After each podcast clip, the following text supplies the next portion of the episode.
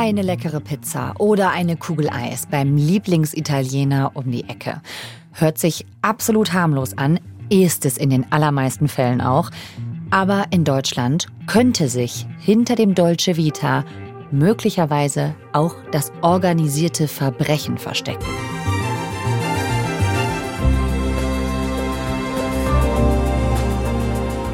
Meine Damen und Herren, ich begrüße Sie zur Tagesschau. Mit einer Großrazzia ist die Polizei heute in acht europäischen Ländern gegen die kalabrische Mafia-Organisation Ndrangheta vorgegangen. Ihnen wird das war Anfang Mai. Da gab es eine europaweite Razzia gegen die kalabresische Ndrangheta, also gegen die mächtigste Mafia-Organisation Italiens.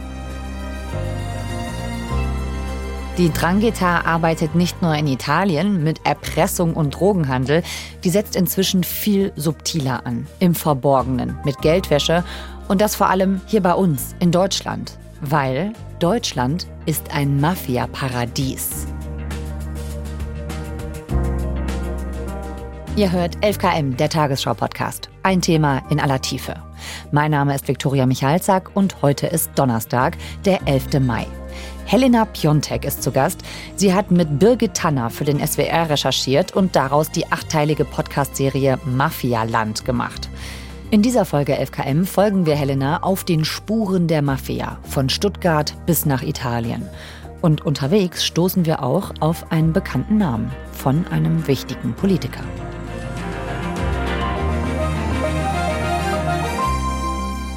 Helena, herzlich willkommen. Hallo Viktoria, schön, dass du mich eingeladen hast. Gibt es denn wirklich so viel italienische Mafia in Deutschland? ja, also tatsächlich gehen italienische Ermittler davon aus, dass Deutschland nach Italien das Land in Europa und auf der Welt ist, wo die Drangheta am meisten verwurzelt ist und am meisten Geschäfte macht, ja. Wahnsinn, also Platz zwei quasi. Nach Italien sind wir hier in Deutschland. Ja, sehr, sehr unrühmlich, würde ich sagen. Platz ja, zwei, ja. ja. Und gibt es da Zahlen, wie viel Mafiosi sind hier? Also es gibt offizielle Zahlen, die sind wahrscheinlich ähnlich mit Vorsicht zu genießen wie die geschätzten Zahlen. Also mhm. die offiziellen Zahlen, das BKA geht davon aus, dass ähm, etwa 550 Mafiosi in Deutschland leben. Ne? Baden-Württemberg ist dabei ähm, der Spitzenreiter. Mhm. Und es gibt aber auch Einschätzungen von italienischen Ermittlern, die gehen davon aus, dass das über 3000 sein sollen in, mhm. in Deutschland. Ne? Aber das ist natürlich wahnsinnig schwer wirklich dann zu beziffern, weil die haben jetzt auch kein Mitgliederregister oder so, wo man Klar. mal nachgucken könnte. ähm, ja, also wenn wir von Mafia sprechen, dann sprechen wir immer von der italienischen Mafia und die ist eigentlich aufgeteilt in vier Gruppierungen. Ne? Also die berühmtesten, denke ich mal, so popkulturell wahrscheinlich Cosa Nostra und Camorra. Ja, die hat man schon mal gehört. Die hat man schon mal gehört. Ne? Dann gibt's noch die ähm, Sacra Corona Unita, die ist so in, in Apulien mehr unterwegs. Und als letztes die Drangheta aus Kalabrien. Das ist auch die, um die es hier eben geht in unserem Fall. Und das ist heute die, die größte und mächtigste Mafia-Organisation ähm, Italiens. Auf unserer Recherche haben wir ja mit ganz vielen verschiedenen ExpertInnen gesprochen, unter anderem mit Sandro Mattioli, das ist ein Journalist und Aktivist, denn vor einigen Jahren hat er den einzigen Anti-Mafia-Verein in Deutschland gegründet, der heißt Mafia Nein Danke und der weiß ganz genau, woher kommt die Mafia und was macht sie eigentlich genau. Ich arbeite jetzt 15 Jahre ungefähr zu dem Thema, seit zehn Jahren äußere ich mich für, für Mafia Nein Danke äh, und, und probiere die Leute dafür zu sensibilisieren, dass wir hier eine Gefahrensituation haben. Wie kommt man denn eigentlich in die Mafia oder genauer gesagt in die Drangheta? Tatsächlich ist bei der Drangheta so, dass es überwiegend Familienmitglieder sind. Also du wirst reingeboren. Ja? Und dann irgendwann, wenn du reif genug bist äh, und da auch gewisses Interesse zeigst, dann findet auch so ein Aufnahmeritual statt. Und das ist dann echt wie im schlechten Film eigentlich. Ne? Dann stehen da Männer im Kreis und die sprechen so Formeln, das klingt wie so Gebete.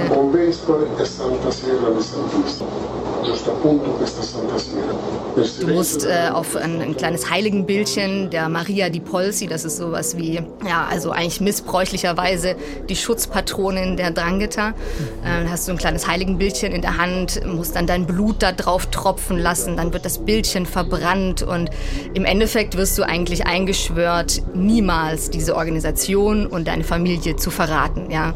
Und einmal Mafia, immer Mafia. Also du, selbst wenn du möchtest, kommst du da eigentlich nicht mehr raus, außer du kooperierst dann eben mit den Ermittlungsbehörden und bist damit eigentlich auch verbrannt.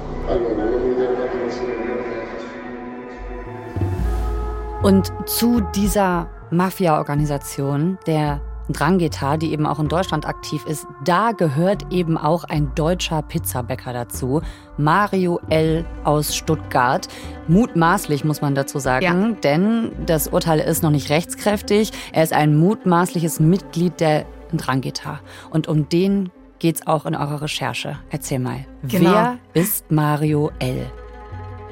Mario L. ist ein italienischer Gastwirt, der in und um Stuttgart mehrere Pizzerien und Restaurants hatte. Der kam mit ja gerade mal 14 Jahren, ähm, wie so viele eigentlich aus der Region, dann als sogenannter Gastarbeiter mit seinem Vater hier an, hat zunächst mal als Hilfsarbeiter auf dem Bau gearbeitet, war dann irgendwann mal Kellner in Stuttgart-Weilendorf und hat dann auch in den Jahren danach sein erstes Restaurant, seine Pizzeria da Mario in Stuttgart-Weilendorf ähm, eröffnet.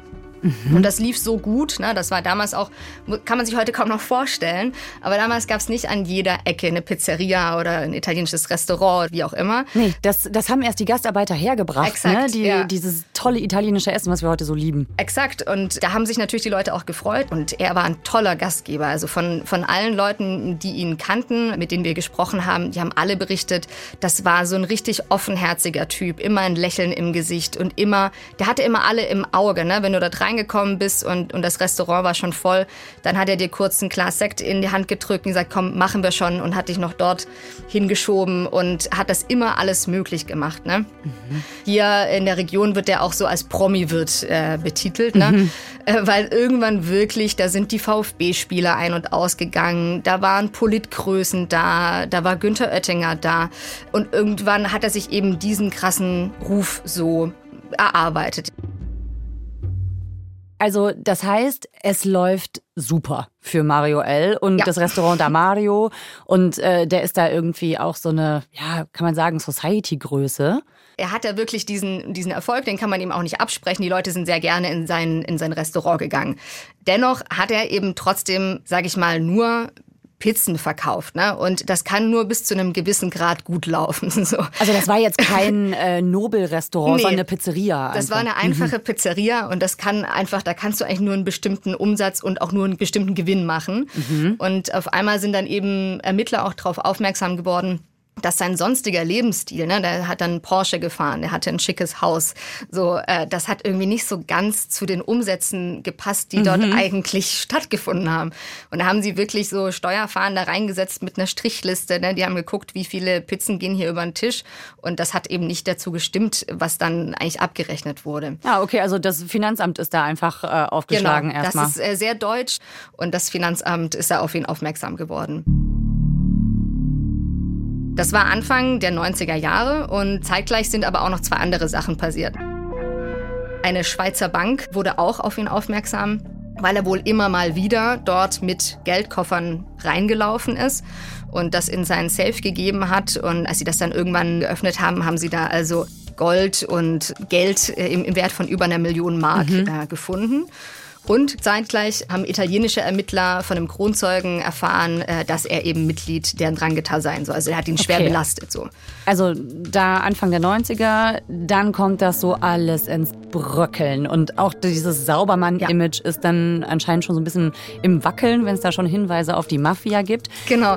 Also das ist wirklich sehr spannend. Also das ist auch wie im Film eigentlich. Ne? Also die werden aufmerksam auf, auf Mario L. und sagen, irgendwas stimmt da nicht. Und äh, dieser Mafia-Verdacht steht im Raum also fangen sie an, die Telefonzelle, ne, mhm. damals noch, Telefonzelle vor seinem Restaurant zu verwanzen und auch das Festnetztelefon im Restaurant. Und hören also fleißig mit, ne, was wird da gesprochen, gehen da irgendwelche Deals vonstatten oder was passiert da eigentlich. Und dann hören Sie eben auf diesen Abhörprotokollen eine Stimme, die wahrscheinlich jeder von uns auch im Ohr hat. Und zwar die Stimme von Günther Oettinger. Der war damals noch Fraktionschef der CDU in Baden-Württemberg. Und da werden Sie ja, hellhörig. Genau, den kennt man. Ne? Günther Oettinger, der war auch lange EU-Kommissar. Also jetzt kein kleines Licht, ne? sondern ein wichtiger Politiker. Exakt. Und ähm, es war eigentlich klar, wenn er damals Fraktionschef der CDU ist, dann wird er auch irgendwann Ministerpräsident, was er dann mhm. später auch geworden ist. Also kein kleines Licht, auf keinen Fall.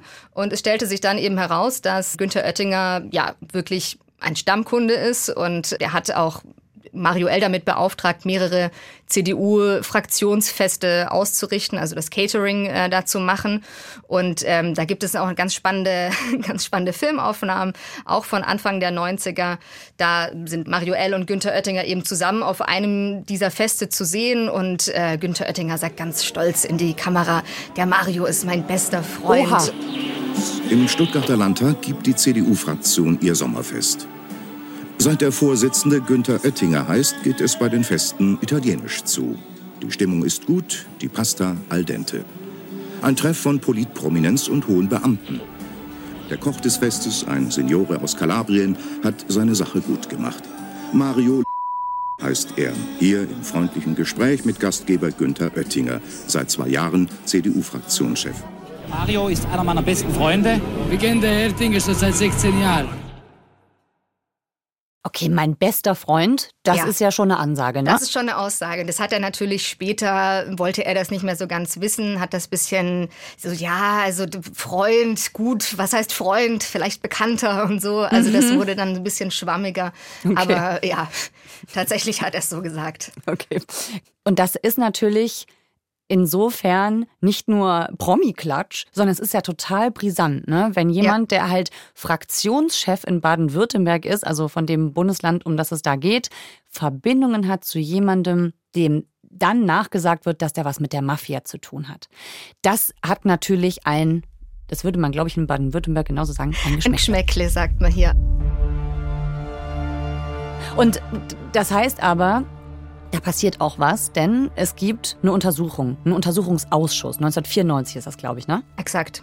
Und was kommt dabei raus? Diese Verbindung zwischen Günther Oettinger und Mario L. hat mehr als ein Geschmäckle. Und es ist tatsächlich nicht abschließend geklärt, wie eng diese Verbindung wirklich war. Mhm. Jetzt könnte man meinen, dieser Untersuchungsausschuss hat exakt diese spannende Frage zum Gegenstand, ne, dass er da mit einem mutmaßlichen Mafioso äh, befreundet ist.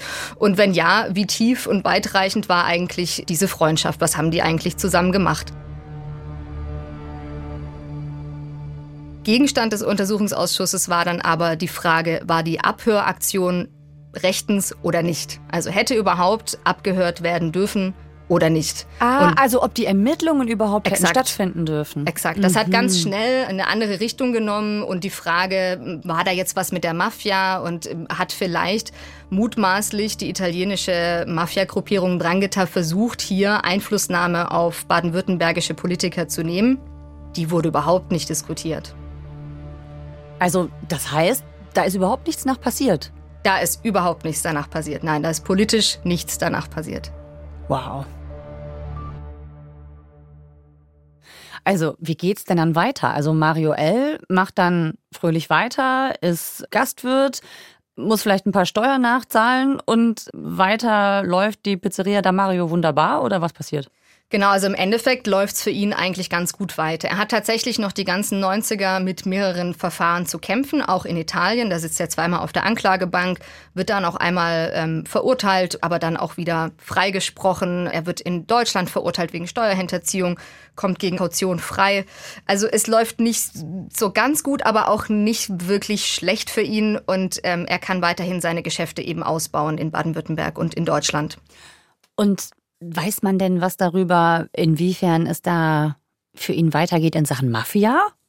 Ja, also die Rolle, die, die Mario L. innerhalb der Drangheta hat, ähm, die ist so ein ein bisschen umstritten. Also manchmal wird er als der wichtigste Vertreter der Drangheta in, in Deutschland bezeichnet. So das mhm. glaube ich jetzt vielleicht nicht unbedingt, aber er hatte auf jeden Fall eine ganz, ganz entscheidende Rolle und welche die jetzt genau war, das ist bisschen Mutmaßung. Mhm. Alles, was wir so erfahren haben, deutet so darauf hin, dass er einfach wahnsinnig gut darin war, Kontakte zu knüpfen mhm. und ebenso quasi der Mann in Deutschland war, ne? der, der was vor Ort richten kann. Also wenn du hier und dort Geschäfte machen möchtest, dann wäre er deine Kontaktperson, ähm, das in die Wege zu leiten.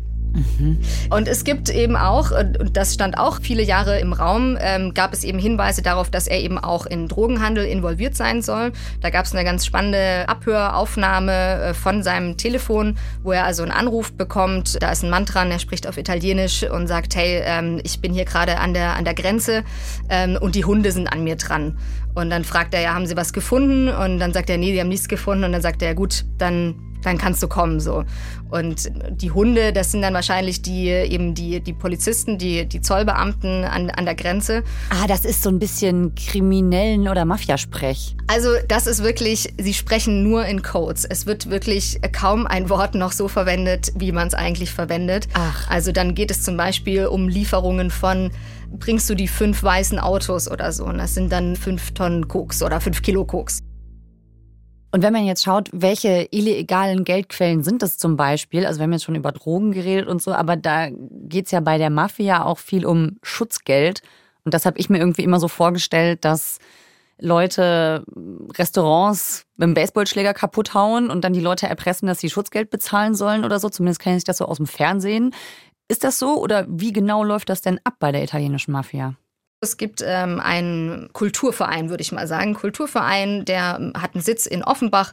Und dieser Verein, der heißt Armig e.V., der ist dafür da, die Produkte und die Kultur aus dem Raum Mandatoriccio, da kommt Mario L. auch her, ja, sag ich mal, zu promoten, ne? Also hier irgendwie an die deutsche Kultur weiterzugeben. Und das ist dann Wein und Käse oder? Wein, Käse, Öl, Pizza mhm. und in diesem Verein sind eine ganze Reihe an italienischen Gastronomen einfach so zusammengeschlossen. Ja, und die sind erstmal dafür da, einfach diese Kulturförderung, sage ich mal, zu machen. Mhm. Was dieser Verein aber gemacht haben soll, das ist eben Gegenstand dieser Ermittlungen, ist, dass sie einfach italienische Restaurants rausgesucht haben, in Baden-Württemberg, aber auch in Hessen und haben denen ungefragt Lebensmittel geliefert. Also zum Beispiel, du machst am Morgens deinen Laden auf und dann steht da eine Riesenpalette italienischer Wein aus dieser Region, aus der Mario L auch kommt. Die hast du nie bestellt und wunderst dich, ja, was, was soll das jetzt hier? Ist das ein, ist ein Fehler? Und dann siehst du aber vielleicht schon, ach, okay, das hat diesen Nachnamen draus, hat diese Lieferadresse drauf und wirst schon vielleicht ein bisschen stutzig. Und wenn du es nicht von selber dann schon direkt checkst und einfach diese Ware annimmst und damit kaufst, dann kriegst du vielleicht mal noch einen freundlichen Anruf und dann meldet sich der Herr sowieso, der eben auch einen einschlägigen Nachnamen hat und sagt so, hast du dir das wirklich gut überlegt, dass du das ablehnen möchtest? Und das ist so eine moderne Form der Schutzgelderpressung. Also dir werden ungefragt Produkte geschickt, die du nie mhm. bestellt hast, mhm. die oft mindere Qualität haben und du musst sie abnehmen, einfach um deinen Frieden zu haben.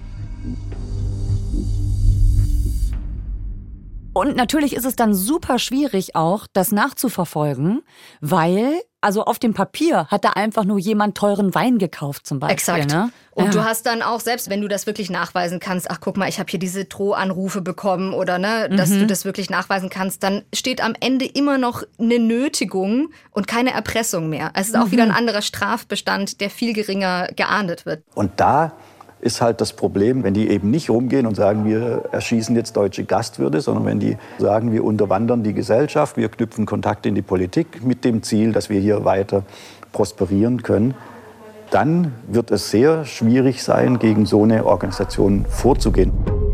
Also so wie das der Mafia-Experte Sandro Mattioli sagt, ne? Es ist total clever organisiert, wie die italienische Mafia in Deutschland agiert. Wie geht's denn bei Mario L. aus Stuttgart dann eigentlich weiter? Also konnte der nach dieser Pizza-Connection mit Günther Oettinger dann einfach so weitermachen? Ja, es läuft schon noch ein paar Jahre so weiter, aber dann 2018 führt das tatsächlich zu einem vorläufigen Ende für ihn. 2018, da findet nämlich eine internationale Operation, eine internationale Anti-Mafia-Operation statt. Die haben dann immer so klangvolle Namen. In dem Fall ähm, hieß die Operation Styx oder Stige auf Italienisch. Zeitgleich werden da im Morgengrauen in Italien, äh, in Deutschland, aber ich glaube auch in den Niederlanden und in Belgien rücken Polizeikräfte aus und verhaften im Morgengrauen Männer gehen da in Schlafzimmer rein, ziehen die raus so. Mhm. Und in dieser Operation wird eben auch Mario L. in Italien festgenommen. Ah, in Italien, nicht in genau. Stuttgart. Das wird da immer ganz lange alles geheim gehalten. Ne? Und als dann die Behörden darüber in Kenntnis gesetzt wurden, so wir würden gerne ihren Bürger Mario L. Äh, festnehmen, dann wussten sie überhaupt nicht, wo der eigentlich ist. Und ähm, es hat sich dann herausgestellt, dass er eben gerade sich in Italien aufhält und dort wurde er dann auch festgenommen. Und ähm, wozu wurde der dann verurteilt?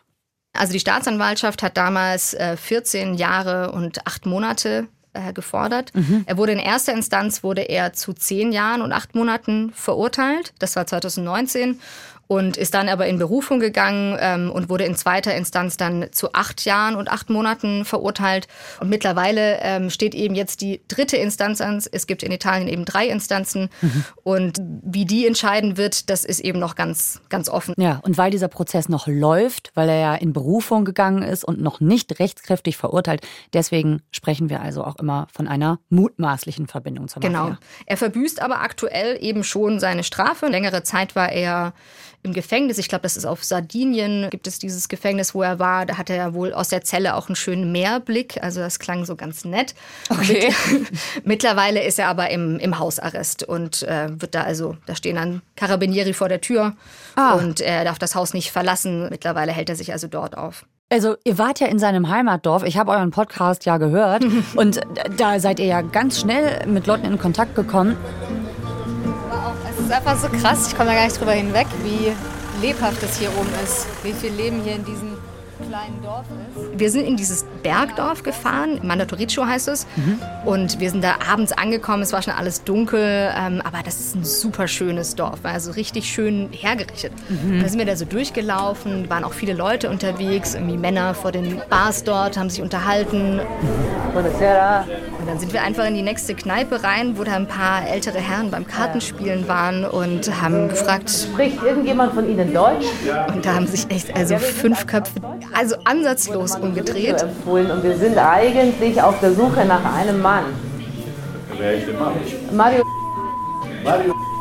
Kennen Sie den? Und haben da losgelegt in schönem Italo-Schwäbisch und äh, so, ja, auch in, auch in Weil im Dorf gearbeitet, auch beim Mario gearbeitet mhm. und ach, tolle Gegend und so und jetzt halt zum Ruhestand wieder dann in die Heimat gekommen und so. Mhm. Und dort haben wir dann gefragt, ja gut, wir suchen ihn, also ähm, wissen Sie denn, wo er ist? Können Sie uns sagen, wo wir ihn finden können?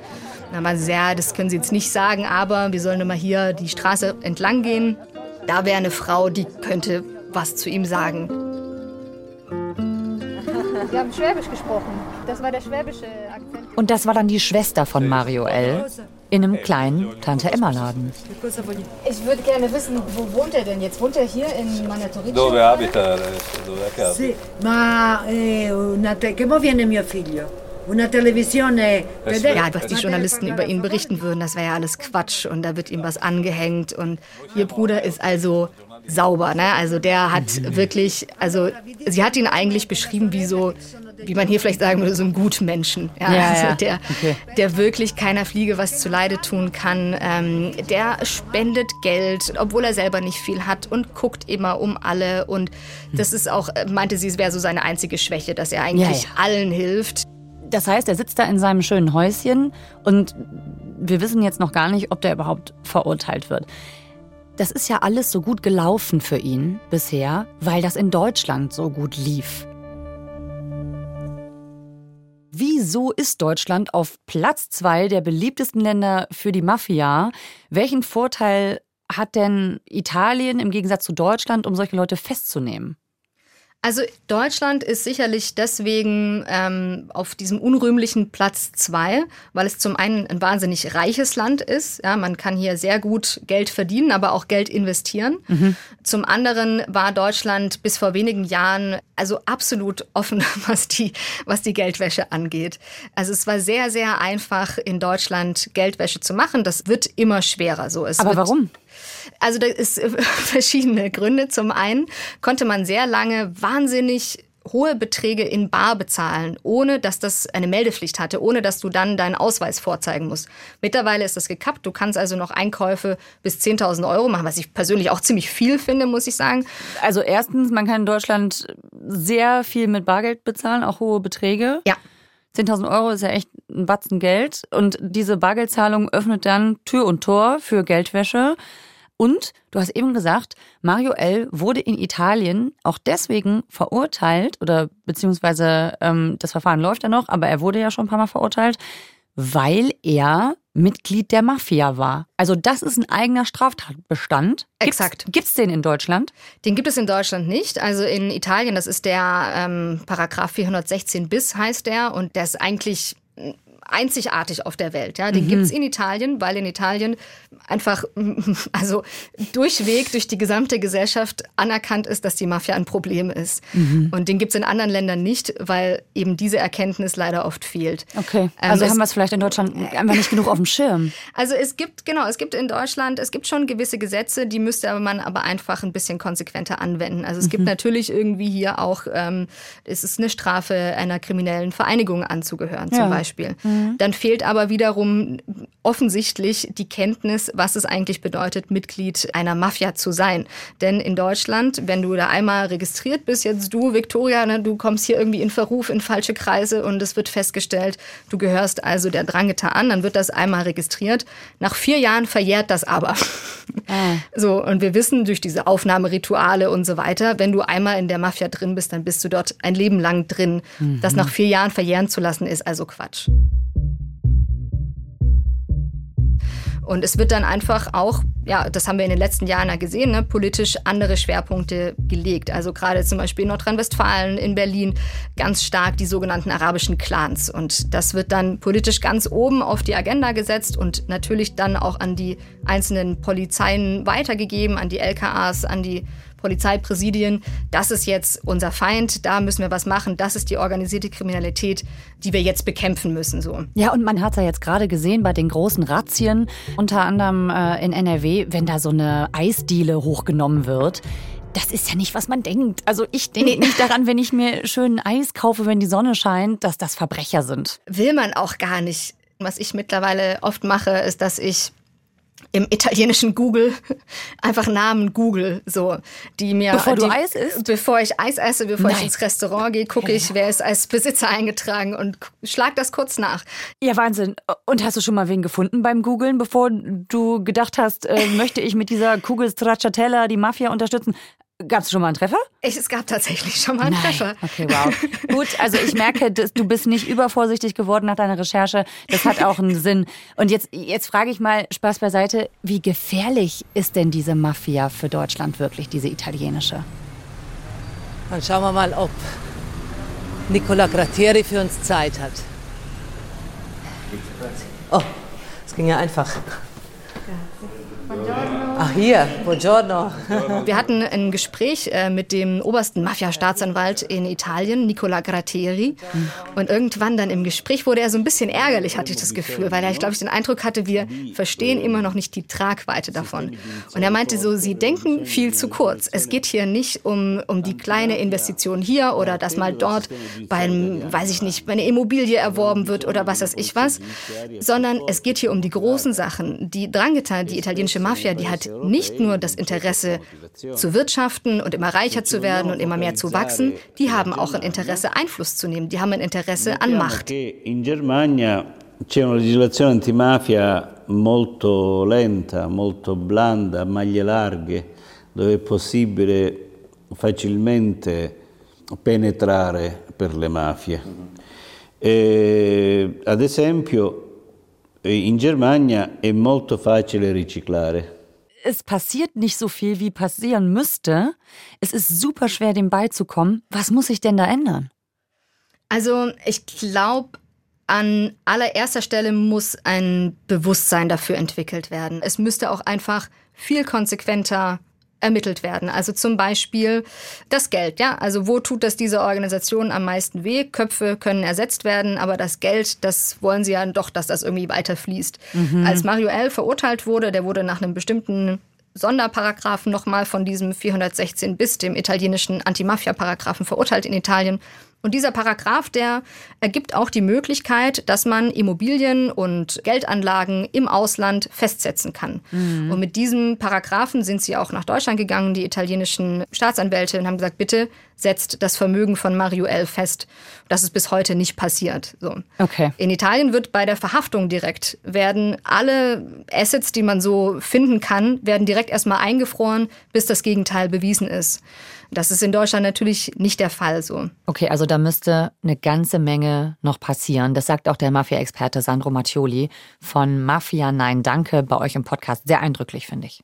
Wenn dieses Bewusstsein, wenn die Verknüpfung nicht erfolgt, zu sagen, wir haben eine kriminelle Organisation, die in Italien mordet, die in Italien die Gesellschaft destabilisiert. Die ist jetzt auch hier. Das heißt, der erste Schritt ist schon passiert. Wir haben die Leute vor Ort. Der zweite Schritt ist, dass Gelder investiert werden, dass es um Korruption geht, dass es um Unterwanderung von gesellschaftlichen Schlüsselbereichen geht. Wenn dieser Schritt nicht verhindert wird, dann werden wir die gleichen Zustände wie in Italien haben. Helena, tausend Dank dir. Danke, dass du uns davon erzählt hast. Ich habe viel gelernt und überlege jetzt schweren Herzens, ob ich, bevor ich eine Kugel Eis kaufe, Google muss. Danke dir. Vielen, vielen Dank für die Einladung. Das war unsere Folge hier bei 11KM, der Tagesschau-Podcast. Helena Piontek hat gemeinsam mit Birgit Tanner für den SWR zur Mafia in Deutschland recherchiert und daraus einen achteiligen Podcast gemacht. Mafialand heißt er und den findet ihr natürlich, so wie uns, in der ARD-Audiothek. Autorin dieser Folge ist Linda Becker. Mitgearbeitet hat Sandro Schröder. Produktion Viktor Weresch, Christine Dreier und Simon Schuling. Redaktionsleitung Lena Gürtler und Fumiko Lipp. 11KM ist eine Produktion von BR24 und NDR Info. Mein Name ist Viktoria Michalzack. Wir hören uns morgen wieder. Tschüss!